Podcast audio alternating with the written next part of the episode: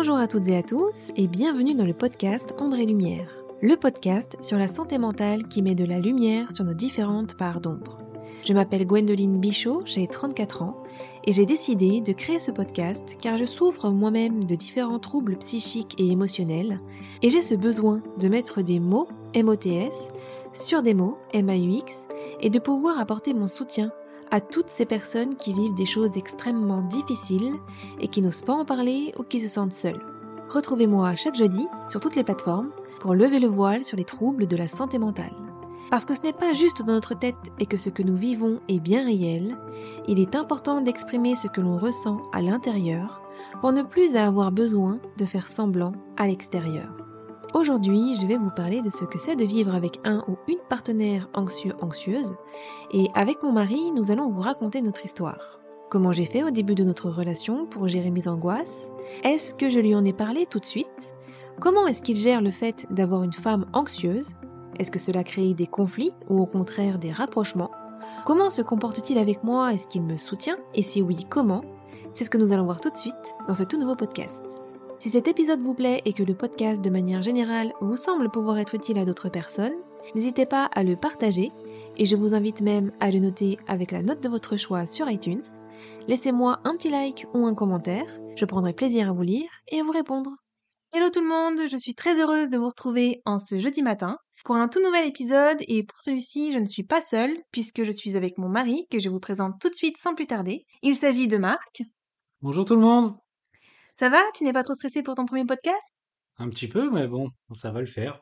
Vous avez été nombreux et nombreuses à vouloir que nous fassions ce podcast, donc c'est avec un grand plaisir que nous allons vous raconter comment se sont passés nos débuts, avec les hauts, les bas et où nous en sommes aujourd'hui avec cette anxiété. Pour commencer, mon mari et moi, nous nous sommes rencontrés le 11 mars 2006 par le biais d'une amie en commun. Nous sommes ensuite tombés amoureux et ça a été le début d'une longue histoire puisque nous sommes aujourd'hui mariés depuis 9 ans et ensemble depuis 17 ans. Comme vous vous en doutez, de nous deux, c'est moi la personne anxieuse. Lui n'est pas quelqu'un d'anxieux ou d'angoissé, en tout cas j'ai pas l'impression. Ah non, pas du tout, c'est pas du tout mon état d'esprit. Il prend la vie comme elle lui vient et je pense que c'est une bonne chose pour moi, ça m'aide en un sens à dédramatiser parfois. Ce serait plus compliqué pour moi s'il était anxieux et angoissé, je pense. Au début de notre histoire, j'étais déjà une personne anxieuse et angoissée, puisque j'ai commencé à ressentir des angoisses vers l'âge de 14 ans, comme je vous l'avais expliqué dans mes précédents podcasts, quand j'ai pris conscience qu'un jour je mourrais. Quand j'ai rencontré mon chéri, je cachais mes angoisses et mon anxiété. Je n'arrivais pas à être moi à 100% parce que j'avais peur que cela le fasse fuir. Déjà que ça faisait fuir mes copines au collège quand j'ai commencé à être angoissée, donc je me disais que le jour où je rencontrerais quelqu'un, il fallait pas que je sois à 100% moi-même non plus, parce que ça risquerait de le faire fuir. Donc quand j'ai rencontré Marc, bien évidemment que j'ai pas pu me dévoiler à 100% et que j'ai caché ce côté-là de moi pour éviter de le faire fuir en fait tout simplement. Mon anxiété n'était pas aussi développée qu'aujourd'hui, donc à cette époque, bien que j'avais peur de sortir, j'arrivais quand même à sortir, car mes symptômes n'étaient pas aussi présents. Je me rappelle que pas longtemps après que l'on se soit mis ensemble, ses parents m'ont invité à aller au bowling, et comme c'était la première fois que j'y allais, et que cela consistait à sortir, j'étais hyper angoissée, mais je n'ai absolument rien montré. Je pense que tu t'en es pas du tout rendu compte. Ah non, pas du tout. C'est vrai qu'au début, c'est des, choses que j'ai jamais remarquées. Pourtant, sur place, j'avais les mains moites, des vertiges, et je n'étais pas du tout à l'aise, je n'étais pas du tout dans mon élément. Voilà, c'était la première fois que j'allais au bowling, première fois que je sortais plus ou moins de chez moi, puisqu'avec mes parents, on sortait pas faire ce genre d'activité. Donc euh, là, avec mes beaux-parents en plus, il fallait que je fasse bonne figure. Franchement, c'était loin d'être euh, évident. Mais tu t'en es bien sorti quand même. Bah, faut croire, parce que tu t'en es pas rendu compte. À l'époque où je l'ai rencontré, je faisais des cours par correspondance car je n'arrivais plus à aller au lycée et je n'ai pas dit ni à mon mari ni à mes beaux-parents le comment du pourquoi. J'ai dit que je faisais des cours par correspondance parce que je voulais être comédienne et que je passais régulièrement des castings donc j'avais besoin d'être régulièrement disponible. Ce qui était totalement faux. Mais je ne pouvais absolument pas leur dire la vérité car de 1, il fallait que je fasse bonne impression et de 2, je ne voulais pas qu'ils me prennent pour quelqu'un de bizarre. En septembre de l'année où l'on s'est rencontrés, j'ai dû retourner au lycée car les cours par correspondance étaient trop durs. Du coup, je devais prendre le bus tous les matins, n'arrivant pas à prendre le métro à cause de ma claustrophobie, sauf que j'arrivais toujours en retard au lycée, car le trajet en bus était trop long, et que c'était la première fois pour moi que j'allais au lycée en bus. Mon mari m'a dit Prends le métro avec moi, comme ça on sera ensemble sur le trajet. Il m'avait indiqué la sortie où je devais descendre. J'avais peur, mais continuer d'être en retard, ce n'était pas possible. Et je me disais, s'il est avec moi, ça devrait le faire. Donc je prenais le métro tous les matins pour aller au lycée. Il descendait, je crois, trois ou quatre stations. Ouais, trois stations, un truc comme ça. Et quand j'arrivais à ma station, un copain de classe m'attendait toujours à la sortie du métro, car je lui avais dit que j'avais peur dans le centre-ville de Rennes. Donc il m'avait dit qu'il m'attendrait toujours à la sortie pour me rassurer. Et ensuite, j'avais encore un bus à prendre pour aller au lycée, mais là, je le prenais avec mes amis. C'était quand même assez compliqué, mais je l'ai fait pendant toute mon année scolaire. L'année suivante, donc en 2007, j'ai eu une gastro, et après celle-ci, je n'arrivais plus à manger. Et ça, je l'ai caché pendant longtemps à mon mari. Quand je dormais chez ses parents et que je devais manger chez eux, je mettais hyper longtemps à manger, car je mâchais à n'en plus finir avant d'avaler pour être sûre de bien digérer. Et mes beaux-parents me disaient que j'avais raison de manger lentement, mais c'est surtout que j'avais peur de vomir après manger, donc à la base je ne voulais pas manger, mais je devais faire bonne figure et ne rien montrer. Personne ne savait à ce moment-là que j'étais hémétophobe. Et je pense que même toi, tu le savais pas. Non, pas du tout. Tu t'en étais toujours pas rendu compte à ce moment-là. Après, ça faisait euh, un an qu'on était ensemble et on se voyait. euh, bah, un coup, je venais chez toi, un coup, c'est toi qui venais chez moi. euh, donc, on n'était pas vraiment H24 ensemble. Donc, c'était des choses que je pouvais pas forcément me rendre compte non plus. Donc tu te doutais pas du tout au début de notre relation que je souffrais d'angoisse, de phobie. Ah non, pas du tout. T'avais absolument rien remarqué. Tu, trou- tu me tout. trouvais pas bizarre. Non, pas du tout. Pour toi, j'étais quelqu'un de normal. Et à chaque fois que je te sortais des excuses pour pas faire telle ou telle chose, tu croyais en ces excuses en fait. Tu te demandais Ouais. pas s'il y avait autre chose Non, derrière. bah non, jamais. Fin 2007, après avoir obtenu nos diplômes, on s'est installés ensemble. Donc toi, tu as eu ton bac pro électrotechnique et moi, j'ai eu mon BEP vente action marchande. Et c'est à ce moment-là que j'ai commencé à me dévoiler un peu plus au niveau de mes angoisses et de mes phobies. Comme nous étions H24 ensemble, c'était un peu plus compliqué de toujours tout cacher. La première chose que j'ai dévoilée, je pense que c'est mon hémétophobie, parce que après manger, j'avais très souvent envie de vomir, donc j'étais obligée au bout d'un moment de lui dire. Et à cette époque, j'avais tout le temps des nausées, donc j'étais rendue toutes les semaines chez le médecin, et je me goinfrais d'antivomitifs à coups de Vogalène, de Vogalib et j'en passe. Et je me souviens que tu en avais marre que j'aille tout le temps chez le docteur et que je pleure ou que je sois en angoisse tous les soirs parce que j'avais peur de vomir. Tu te pas de ça? Si, c'est vrai qu'à ce moment-là, il allait toutes les semaines chez le médecin. Alors qu'aujourd'hui, tu y vas plus du tout. C'est ça. Je me souviens aussi que dans ma tête, il fallait toujours que je m'endorme en première. Parce que si tu t'endormais avant moi, j'avais peur d'avoir envie de vomir et d'être seule ou de devoir te réveiller et que tu sois de mauvaise humeur. Donc, dès que tu fermais les yeux, je te secouais pour ne pas que tu t'endormes avant moi. Et forcément, à force que tu ne dormes pas, tu as fini par avoir un gros problème de santé et tu as eu ton pneumothorax au travail. Bon, après, on sait pas vraiment si c'est dû à ça, mais apparemment, c'était dû à une grosse fatigue. Donc, Voilà. Donc, je pense que le fait que je l'empêche de dormir, ça n'a pas aidé. Et là, ça a été le début de la descente en enfer pour notre couple. Je ne supportais pas de rester à la maison le soir parce que je n'aimais pas du tout notre appartement. Je faisais des angoisses, donc il fallait tout le temps qu'on aille manger au restaurant ou qu'on aille chez ma cousine ou chez mes parents. Et lui, tout ce qu'il voulait, c'était rester tranquille à la maison après sa journée de boulot à jouer à la Xbox. Donc on ne faisait que de se disputer. Et dès 2008, tu n'en peux plus, tu es à bout et c'est le drame. Tu décides de me quitter et tu t'en vas en Vendée chez ton père. Il n'arrivait plus à gérer mes angoisses, mes phobies, ma façon d'être à cause de celle-ci, je pense. ouais, après, c'était un tout. C'était pas forcément. Parce que à cette époque-là, les crises d'angoisse, je les voyais pas comme aujourd'hui. Tu les montrais pas autant. Comme tes phobies, pareil, tu les montrais pas autant qu'aujourd'hui. Et le fait que je t'empêche de dormir, que je te dise tous les soirs que je veux sortir, alors que toi non, que... que... Bah, c'est ça, en fait, on n'était pas du tout sur la même longueur d'onde. Et il y a un moment donné où j'ai pété un plomb, il fallait que je parte. En fait, j'étais vraiment insupportable parce que terrifiée et je me sentais pas en sécurité. J'avais du mal à me faire à l'idée que j'avais quitté le cocon familial, j'avais du mal à prendre mon indépendance. Je devais bosser pour l'aider à payer les factures, sauf que je n'arrivais pas à travailler à cause de mes angoisses. Je vous invite d'ailleurs à écouter le podcast sur le monde du travail quand on est anxieux pour en savoir plus. Du coup, on se disputait aussi beaucoup à cause de ça, et il m'a menacé à plusieurs reprises de me quitter si je n'allais pas travailler. C'était vraiment l'horreur, car je n'arrivais pas à bosser, et j'étais terrifiée à l'idée qu'il me quitte, car j'avais déjà à ce moment-là un problème avec l'abandon, donc je devais jongler entre mon anxiété d'aller travailler et mon anxiété de le perdre. Je sais pas si tu te souviens de ça, que tu me disais tout le temps que si j'allais pas travailler, bah tu pouvais pas continuer parce que tu avais peur, en fait, toi, de pas pouvoir payer les factures.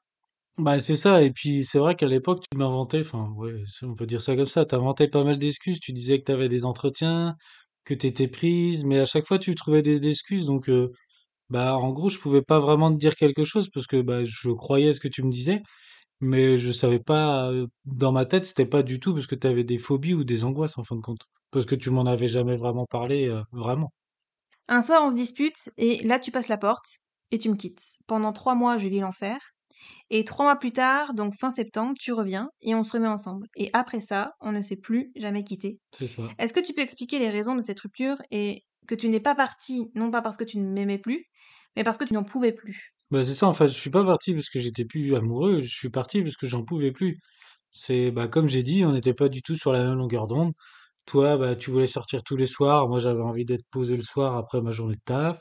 Il y a beaucoup de choses où on n'était pas du tout raccord ensemble et il fallait que je parte. J'ai dû péter un plomb dans ma tête. J'étais toujours amoureux, ça c'est sûr, mais j'ai pété un plomb et je suis parti. Et du coup, moi, pendant trois mois, bah, je culpabilisais, je me disais que tout était de ma faute, que c'était moi le problème, que si jamais tu revenais un jour, il faudrait vraiment que je me calme et que je change parce que sinon tu me relaisserais, etc. Cette rupture est longtemps restée un traumatisme pour moi. J'en ai pendant longtemps fait des cauchemars et même aujourd'hui, j'ai toujours peur qu'il me laisse un jour. Oui, tu m'en reparles encore des fois. Quelques mois après que tu sois revenu, on a décidé de prendre un nouveau départ et on a déménagé dans un superbe appartement neuf et plus grand que celui qu'on avait puisque on est passé d'un T1 bis tout pourri à un T3 neuf. Au niveau du travail, j'ai été obligée d'y aller parce que bah, je ne voulais pas euh, qu'il me laisse de nouveau. Donc euh, voilà, c'était extrêmement difficile pour moi, mais j'ai quand même dû me faire une raison et donc du coup j'allais travailler.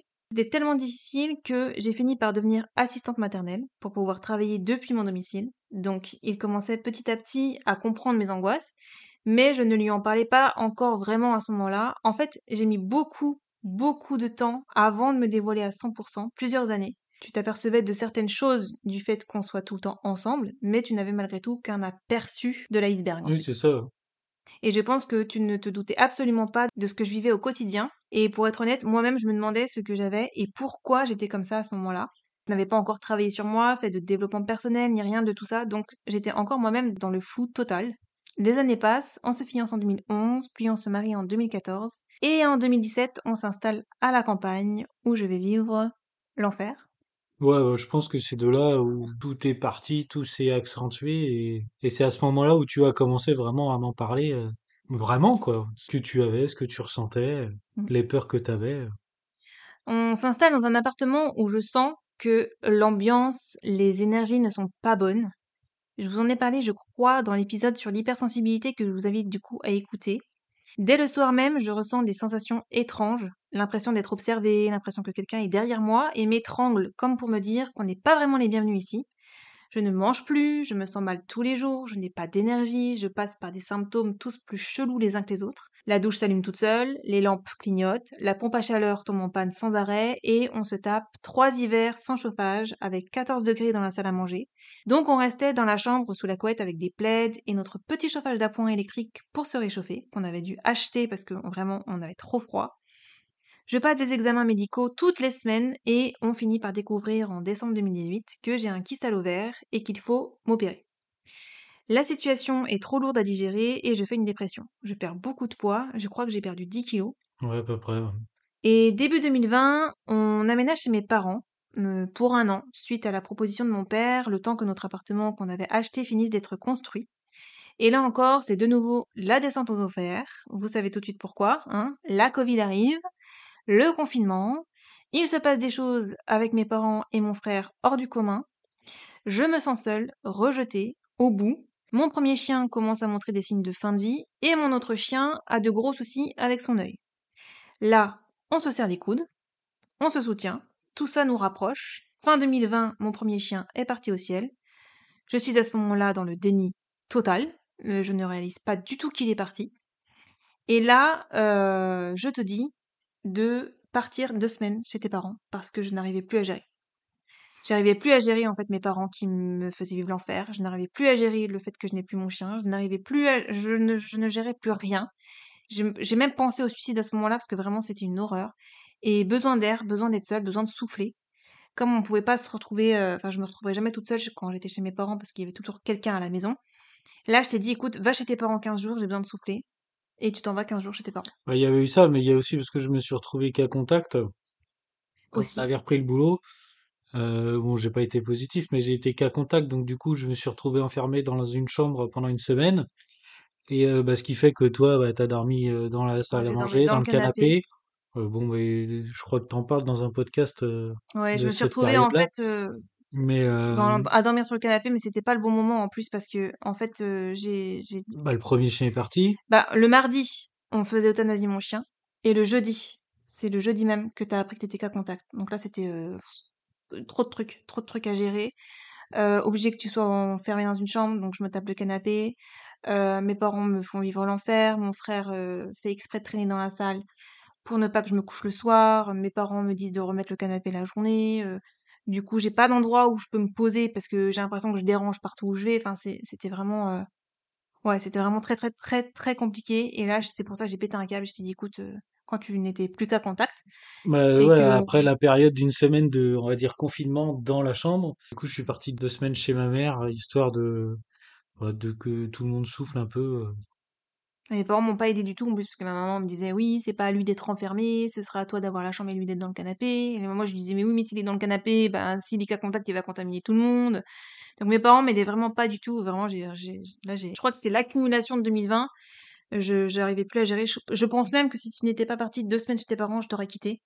Parce que j'en pouvais plus. Vraiment, c'était soit tu partais deux semaines chez tes parents et je soufflais, soit c'est moi qui partais parce que vraiment, j'étais euh, là, c'était, euh, je pouvais plus, je pouvais plus, je j'y arrivais plus physiquement, psychologiquement, euh, c'était trop. J'avais qu'une envie, c'était de rejoindre mon chien en vrai. Et, euh, et là, c'est pour ça que je t'ai dit, écoute, va-t'en, j'ai besoin de souffler. Et heureusement, euh, d'un côté, parce que vraiment, ça m'a fait du bien de souffler. Mais je suis tombée dans des choses pas super fun. J'ai commencé à faire de l'astrologie, j'ai commencé à regarder des vidéos sur le paranormal. Ça, je vous en parlerai dans l'épisode de jeudi prochain. Je vais faire un épisode sur l'astrologie, la voyance et les cartomancies que je vous invite grandement à écouter parce que croyez-moi que ça ne m'a pas apporté de bonnes choses et euh, je pense que ça pourra peut-être vous aider si vous êtes justement dans ces choses-là. Début 2021, notre appartement est terminé et enfin on se casse de chez mes parents l'année 2020, elle n'a pas été facile, hein. et on s'y installe, mais quelques mois après, je tombe très très bas. Je ne suis pas bien et je me prends le contre-coup de toutes ces années à la campagne, dans l'appartement où il y avait de mauvaises choses, plus l'année chez mes parents, plus le décès de mon chien. Tout ça me retombe dessus en fait. Et je n'arrive plus à sortir de chez moi. En fait, j'étais en train de somatiser à cause de tous ces événements psychotraumatiques que j'avais vécus depuis trois ans. Mon corps était en train d'extérioriser tout ce qu'il avait emmagasiné depuis trois ans et j'étais vraiment au plus mal. Et quand je vous dis au plus mal, c'est au plus mal impossible de sortir, même de sortir mon chien, j'y arrivais plus. En 2020, j'ai commencé à faire du développement personnel et j'ai continué en arrivant chez nous. Aujourd'hui encore, je travaille sur moi et c'est depuis début 2022 que j'ai décidé de m'ouvrir complètement, d'être moi-même à 100% avec mon chéri. Je lui ai tout dit. Il me semble même que c'est même pas euh, en 2022. Si, c'était depuis l'été 2022. Été 2022, j'étais pas bien pendant trois semaines. T'as eu trois semaines de vacances et on n'est pas sorti de la maison. Et là, je, je- tous les jours, je, je te parlais de moi, de ce qui n'allait pas. vrai. Et là, j'ai commencé, on a commencé vraiment à, à en parler. J'ai commencé à m'ouvrir, j'ai commencé à lui expliquer. En fait, tout est parti de d'été 2022. Ah, Donc ça fait quand même 15 ans après qu'on se soit rencontrés. Ouais. Au bout de 15 ans, tu m'en as parlé. Je lui ai vraiment tout dit, je lui ai tout expliqué. Chaque fois que je me sentais mal, je lui disais, je lui expliquais tout ce que je ressentais en détail. Je lui parlais comme si je parlais à mon journal ou à un psy, et franchement, ça a été libérateur quelque part. Et pouvoir tout dire et être soi, tout en ne se sentant pas pour autant jugé ou rejeté, waouh, ça soulage, ça fait vraiment, vraiment, vraiment du bien. Et là, tu m'as été vraiment d'un grand soutien parce que tu m'écoutais, tu comprenais, et enfin, on avait euh, un, un dialogue où j'avais euh, pas un mur, parce que quand je m'exprimais à travers un psy, enfin, quand je parlais à un psy ou quand je parlais à un journal, forcément, bah, j'avais pas de réponse derrière, ou des réponses un peu de merde. Et là, toi, t'avais du, du répondant, tu répondais à chaque fois. Et franchement, ça a été vraiment libérateur. Et ne pouvant plus sortir, bah, du coup, tu faisais tout ce qu'il y avait à faire à l'extérieur tout seul. Ça. Même si ça t'énervait. T'étais le premier à dire, ouais, bah, c'est c'est chiant, je préférais que tu viennes ou je préférais que tu fasses les choses, mais tu le faisais. Bah ouais, parce que de là, j'ai compris que tu pouvais plus le faire. Donc euh, bah, j'ai dit, bah écoute, je vais le faire, je le ferai pour nous, et puis voilà. Tu m'aidais aussi quand je faisais des crises d'angoisse en me donnant la main, en étant présent, et tu m'as poussé à faire ce podcast. Donc si ce podcast a vu le jour, on va dire que c'est un peu grâce à lui parce que c'est lui qui m'a donné l'idée. C'est lui qui m'a poussé à faire ça, à, à parler de, bah, de toutes ces choses dont je souffre parce que c'est pas possible que je sois toute seule à en souffrir et il pensait en fait que d'en parler ça pourrait aussi peut-être aider d'autres personnes, c'est ça? Bah oui, je me suis dit que toi, peut-être, ça te ferait du bien de dire ce que t'as sur le cœur, et peut-être que ça pouvait aider aussi d'autres gens qui souffrent de la même chose que toi. Donc euh, Voilà, donc du coup, j'ai créé ce podcast et tu m'aides aussi beaucoup quand je me lance des défis. Tu m'accompagnes partout, tout le temps, même si tu n'en as pas envie ou que tu préfères que j'y aille toute seule. Là, par exemple, quand j'ai besoin de sortir, par exemple, là, demain, j'ai un rendez-vous chez le dentiste. Et qui c'est qui va m'accompagner? Bah, C'est moi. C'est lui parce qu'il sait de un que je peux pas y aller toute seule. Bah, c'est ça en fait. Et de deux que euh, bah, ce serait trop compliqué euh, à gérer en fait au niveau de, de mes angoisses. Donc il m'accompagne partout. C'est très rare que je sorte toute seule. Enfin, avant, je suis arrivée à sortir toute seule. Ouais, jamais. Voilà, mais depuis. Tu euh, le chien, mais. Depuis un an, voilà, mais depuis un an, c'est devenu quelque chose de très très très compliqué. Et comment tu vis le fait que je sois anxieuse, que j'ai des phobies, que je sois angoissée maintenant que tu sais toutes ces choses, cette part d'ombre du coup de moi? Qu'est-ce que tu penses de moi? Est-ce que tu as déjà pensé à me quitter à cause de ça? Ou pas? Qu'est-ce que tu penses de moi? Est-ce que tu me trouves bizarre? Est-ce que tu me trouves folle? Est-ce que tu me trouves mais non, jamais. Est-ce que ça t'as envie d'être plutôt du côté euh, est-ce que tu as plutôt envie de me protéger ou est-ce que tu enfin comment tu comment tu le gères? Bah, avec tout ce que je fais, bien sûr que j'ai envie de te protéger. Non, je te trouve pas folle, non, je te trouve pas bizarre. Euh, c'est pas parce que tu as des problèmes de santé que tu es folle ou que tu es bizarre.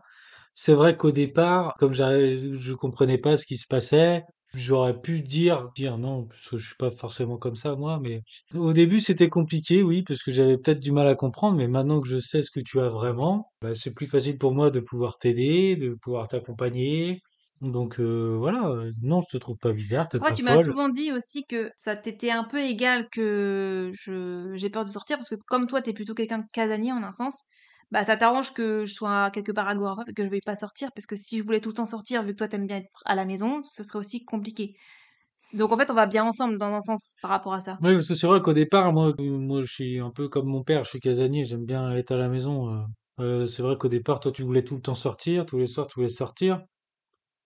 Et c'est peut-être pour ça qu'à un moment donné, j'ai pété un plomb aussi en 2008. C'est vraiment très paradoxal qu'avant je veuille sortir. Aujourd'hui, maintenant, c'est totalement l'inverse. C'est tu veux plus sortir du tout. Tu mmh, peux, mmh. enfin, tu veux plus. C'est tu peux. peux tu peux pas forcément. Et du coup, euh, moi, je suis casanier, mais j'aime pas rester trop longtemps à la maison enfermé. Donc euh, oui, quand il y a des trucs à faire, faut aller chercher les courses, faut aller à la boulangerie, euh, acheter des trucs. Bon, bah c'est moi qui y vais. De toute façon, toi tu peux pas, donc c'est moi qui le fais. Mais c'est bon, c'est fait de bon cœur. Non, c'est fait de bon cœur, bien sûr. Alors que si j'étais avec quelqu'un qui aime sortir, être avec du monde et tout ça, euh, ça ne pourrait absolument pas marcher. Donc je pense que du coup, à ce niveau-là, on s'est bien trouvé. Mais c'est quand même très paradoxal qu'avant, je veuille tout le temps, tout le temps sortir. Parce que j'étais pas bien à la maison et que maintenant c'est totalement l'inverse. Je suis tellement bien chez moi et tellement en sécurité chez moi que c'est plus compliqué de sortir. Au début de notre relation, pendant les premières années, mon anxiété et mes angoisses ont été plutôt source de conflits entre nous, je dirais parce que c'était que des prises de tête, que des prises de tête, que des prises de tête, parce que tu n'étais pas au courant de tout, de tout ça. Et peut-être que si tu avais été au courant, justement, soit t'aurais pris la fuite, soit euh, t'aurais compris, et peut-être qu'on aurait eu moins de conflits au final. Je sais pas comment ça se serait passé si si tout ce que tu as compris en 2020, tu l'avais compris avant, bah je sais pas comment ça aurait été du coup à cette époque-là parce que tu n'avais pas la même mentalité, tu étais jeune. Oui, c'est sûr. Euh, après peut-être si j'étais jeune. Je, peux pas dire si je serais resté avec toi ou pas. Euh, après euh, c'est possible que je, serais parti. Après, je peux pas, je peux pas dire. Alors qu'aujourd'hui, je dirais plutôt que ça crée du rapprochement, je trouve. Je sais pas ce que t'en penses. Enfin, on a mûri, on a grandi, on est ensemble depuis longtemps, donc bien sûr l'amour aussi a grandi. Et le fait que tu saches aujourd'hui toutes ces choses, bah, ça crée moins de conflits qu'avant, je trouve. Et ça crée au contraire plus de rapprochement. Parce que du coup, je te parle et tu me rassures et tu fais des choses pour moi, donc je me sens en sécurité, donc je me sens mieux. Donc toi, ça me permet de prendre soin de toi aussi, donc. Euh. Toi, tu te sens entre guillemets euh, pas mon sauveur, mais tu te sens. Euh... Un peu aussi. Si? Tu te sens un peu comme ça? Oui. Je pense en fait que tout arrive au bon moment. C'est-à-dire que je n'aurais pas pu tout te dire au début de notre relation sur mes angoisses, etc. Parce que moi-même, je ne comprenais pas bien ce qui m'arrivait. Je me sentais différente et je me disais que cette différence ferait fuir les gens autour de moi, si elle se savait. Donc il a d'abord fallu que je comprenne ce qui m'arrive pour pouvoir ensuite t'en parler. si je comprends pas moi-même ce que j'ai, comment toi tu pourrais le comprendre? Ah, Déjà, même quand toi t'as compris ce que t'avais, moi déjà j'avais du mal à le comprendre au départ. Voilà.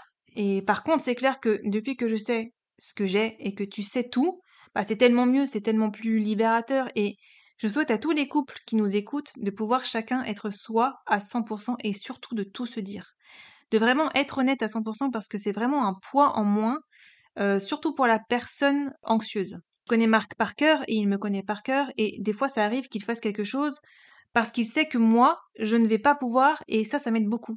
Par exemple, il est allé tout seul à la réunion de copropriété parce qu'il savait que je ne pourrais pas y aller. Et si je n'avais pas de soucis en particulier, j'y serais allée toute seule et Marc n'y serait même pas allé.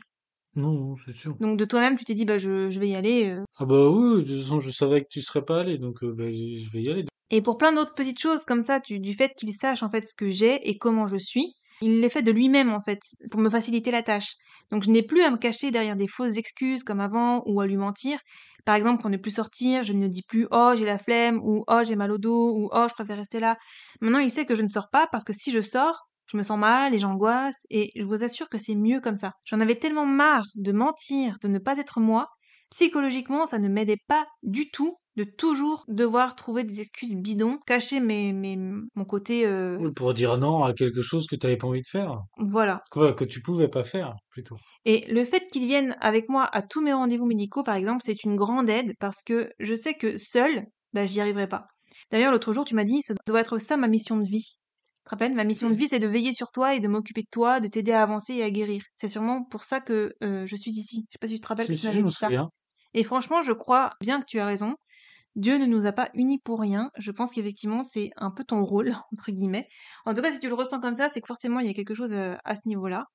Et euh, je vous invite vraiment, je parle aux, aux personnes qui sont anxieuses et qui sont en couple et qui se demandent comment faire. Franchement, je sais que c'est pas facile parce que forcément, vous avez peur de faire fuir votre partenaire et moi-même, je l'ai ressenti ça au début aussi, donc je peux totalement comprendre. Mais je pense qu'il y a le pour et le contre à peser en fait, parce que quand vous dites pas les choses, bah vous n'êtes pas vous-même, et quand vous n'êtes pas vous-même, bah ça crée encore plus d'angoisse en fait, parce que vous êtes déjà une personne angoissée de base, et quand vous devez dire non, je vais pas aller là ou non, je veux pas faire ça, euh, vous le dites pas juste avec vos mots et avec votre, euh, votre ressenti en disant non, j'ai- je veux pas parce que j'ai peur, vous, vous tournez autour du pot. Vous, vous, devez trouver des excuses, vous devez. Et en fait, de trouver des excuses, bah ça aussi c'est angoissant en fait. Là, vous allez, par exemple, des fois, moi je me disais, ah, faut, que- faut que je change mon discours parce que je- la dernière fois, je lui ai déjà dit non pour telle raison. Donc là, il faut que je change ma raison. Enfin, vous voyez, en final, c'est, je trouve que ça accentue encore plus l'anxiété quelque part. Donc, je vous conseille vraiment d'être vous-même. Allez-y petit à petit. Au pire, ne, ne vous dévoilez pas à 100% d'un coup. Euh, allez-y par petits à coups, comme moi. Genre, moi, j'ai plein de phobies. Je suis métophobe, agoraphobe. Donc, j'ai commencé par les métophobies. Après, il a su pour la claustrophobie. Après, il a su pour l'agoraphobie. Après, il a su pour tout le reste. Mais voilà, allez-y étape par étape, mais je vous assure que c'est tellement plus libérateur. Vous, allez voir, c'est, c'est après, de toute façon, s'il fuit, bah il fuit. Et s'il fuit pas, et que au contraire, il a envie d'être là pour vous, il a envie de vous soutenir, il a envie de vous aider, il a envie de, je vous assure que c'est tellement mieux. C'est, ça, ça, vous aide vous à vous sentir mieux. Et peut-être que lui aussi, quelque part, ça va le soulager parce que peut-être qu'il en avait marre que vous disiez des excuses bidons et que euh, même si pour lui c'est pas bidon, peut-être qu'il en avait juste marre d'a- d'avoir des excuses et que du coup, euh, imaginons qu'il part parce que vous trouvez des excuses bidons, euh, alors que si vous lui aviez dit la vérité, bah peut-être que ça lui aurait fait plus plaisir et que du coup il serait resté pour jouer cette espèce de rôle du sauveur entre guillemets et te dire oh bah je vais la protéger, je vais veiller sur elle, du coup je vais m'occuper d'elle. Vous voyez ce que je veux dire? Donc en fait, je pense qu'il faut vraiment que vous soyez plus vous-même à 100%. Et si vous, si vous avez peur de le faire fuir, bah allez-y étape par étape. Et au pire, s'il fuit, bah il fuit. Au final, c'est que c'était pas la bonne personne pour vous. Ou alors c'est que il a pas, peut-être que lui n'a pas les épaules pour. Et, et, et, et voilà, et c'est ok. Mais au moins vous, je vous assure que ça va vous libérer. Je sais pas ce que toi t'en penses. Bah si, après je reviens à ce que tu dis, il faut l'honnêteté et le dialogue, ça c'est le, j'ai envie de dire, euh, c'est obligatoire. Après, euh, oui, c'est sûr, euh, pour être avec quelqu'un d'anxieux, il faut avoir quand même un petit peu d'épaule. Moi, je me, je me prends pas pour un surhomme non plus, hein. Non, non. Mais c'est sûr qu'il y a des hommes qui pourraient vite fuir en voyant, euh, en étant avec une femme qui peut pas sortir, qui a peur de beaucoup de choses. J'en connais beaucoup et mais quasiment tous ceux que je connaisse, ils seraient pas capables de rester avec une femme comme ça.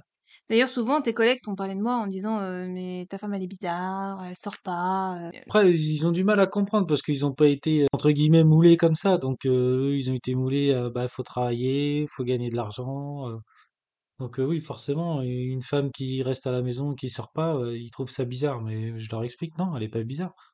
C'est juste qu'elle a des, elle a des problèmes, et voilà, c'est, ça se règle, mais ça prend du temps.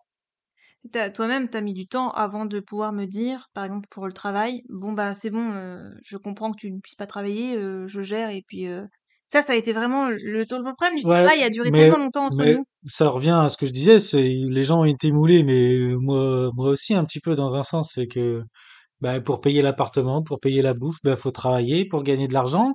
Et puis bah, c'est vrai qu'au départ, bah, moi j'ai insisté pour qu'elle travaille parce que bah, avec un salaire au départ, hein, tu commences à bosser, bah t'es au SMIC, euh, un salaire pour deux, c'est Les loyers sont chers sur Rennes.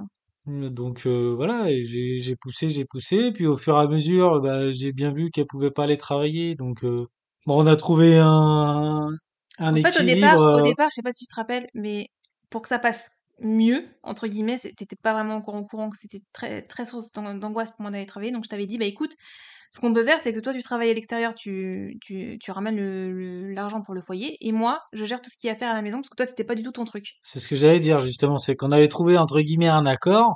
C'est bon, bah toi tu veux pas travailler, bah écoute, moi je travaille, je ramène les sous. Par contre, bah c'est toi qui vas faire ce qu'il faut à la maison, tu vas faire à manger, le linge, euh, enfin le ménage, tout quoi. Comme ça, moi quand je rentre du boulot, je suis tranquille et puis, Voilà. et puis euh, bah on trouve un accord là-dessus. Moi je te fais chier pour le boulot et puis basta.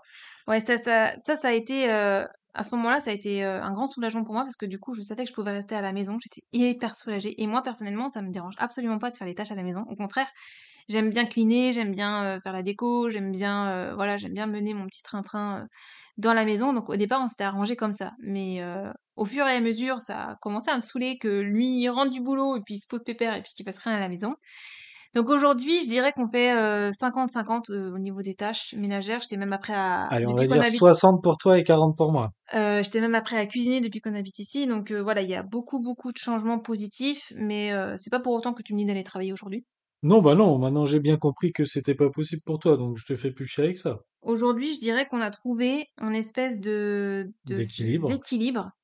Où euh, bah toi tu travailles à l'extérieur, moi je travaille à la maison sur mes podcasts, sur mes vidéos YouTube qui me plaisent et donc je suis euh, très contente d'avoir trouvé ma voie entre guillemets. Et euh, pour ce qui est des tâches à la maison, bah on fait du 50-50, Non, 60-40. T'en 60-40. fais un petit peu plus que moi. Et puis euh, pour tout ce qui est euh, anxiété, crise d'angoisse, bah voilà, je me cache plus. Souvent, d'ailleurs, ça m'arrive à table, je me sens pas bien, je quitte la table, je dis je vais m'allonger, ça va pas. Avant, j'aurais dit oh j'ai trop mal au dos, faut que j'aille me reposer. J'aurais jamais dit bah c'est parce que j'ai envie de vomir ou parce que je me sens en train de faire une crise d'angoisse, je vais m'allonger. Euh, donc au fait, on a trouvé notre équilibre, je pense aujourd'hui, et j'espère que ça va durer un longtemps comme ça. Bien sûr, je travaille toujours sur mes angoisses, je travaille toujours sur mes phobies, je, je, je continue de d'essayer d'éradiquer tout ça. Bien que je pense que j'aurai toujours un fond anxieux en moi, je pense que je peux quand même réussir à mieux vivre que ce que je... Bah déjà là, je vis mieux qu'il y a quelques mois, parce qu'il y a vraiment quelques mois, c'était euh, c'était vraiment, j'étais au plus bas. Hein. Je, t'étais tombé très bas, ouais. je quittais pas mon lit, donc euh, j'étais dans le noir tout le temps et je quittais pas mon lit, donc euh, je, je suis descendue très très très très bas. En fait, j'étais morte, on va pas se mentir. Voilà, j'étais morte à l'intérieur. Donc j'ai mis du temps à me relever et aujourd'hui encore, je continue d'avoir des moments, très, très bas. Mais voilà, je sais que maintenant je peux me dévoiler, je peux lui parler, je peux, disons que ça aide à, à passer les moments où on est au fond. De savoir que lui, il est au courant, ça m'aide du coup. Alors que s'il était pas au courant, ce serait encore plus difficile. Donc encore une fois, je vous invite vraiment à vous ouvrir petit à petit s'il le faut, à être honnête, à être vous-même à 100%. Et, et voilà, c'est et peut-être que justement, je vous dis, votre, votre partenaire verra ça comme quelque chose de, de symbolique. Parce que je pense que si vous vous dévoilez aussi à 100%, l'autre va avoir l'impression d'être important et qui compte. Genre, il va avoir l'impression que vous lui donnez bah, votre confiance en fait. C'est quand tu te dévoiles à quelqu'un, tu es honnête à 100%, c'est que tu fais confiance à 100% à la personne. Donc la personne de l'autre côté se sent, je pense, plus importante aussi de, de se dire ah elle me dévoile tout ça ou il me dévoile tout ça ça dépend si vous êtes un, si, vous, si c'est un garçon ou une fille dans le couple mais euh, l'autre peut se dire ah elle me fait confiance elle se dévoile à moi ça veut dire que euh, je compte pour elle que je suis important pour elle et donc forcément je pense que ça va donner envie à l'autre bah, d'aider l'autre qui, qui souffre Oui, tout à je fait. pense donc je vous invite à me suivre sur Instagram et sur YouTube sous le nom Gwendoline Bichot sur Instagram, je vous proposerai plusieurs lives sur divers sujets afin de pouvoir échanger avec vous directement. Et sur YouTube, je vous ferai des vidéos avec des exercices de méditation, de relaxation, de respiration car vous avez été nombreux et nombreuses à vouloir que je vous partage ce que moi je fais au quotidien pour me détendre. D'ailleurs, vous pouvez d'ores et déjà retrouver une vidéo de méditation et une vidéo de respiration profonde. Voilà, bah écoute, tu t'en es bien sorti pour ton premier podcast. Bah merci. Voilà, c'est tout pour cet épisode. Merci de nous avoir écoutés. J'espère que ce podcast vous a plu, qu'il vous a aidé. On vous envoie plein d'amour, prenez soin de vous, et je vous dis à jeudi pour une prochaine écoute. Bye Bye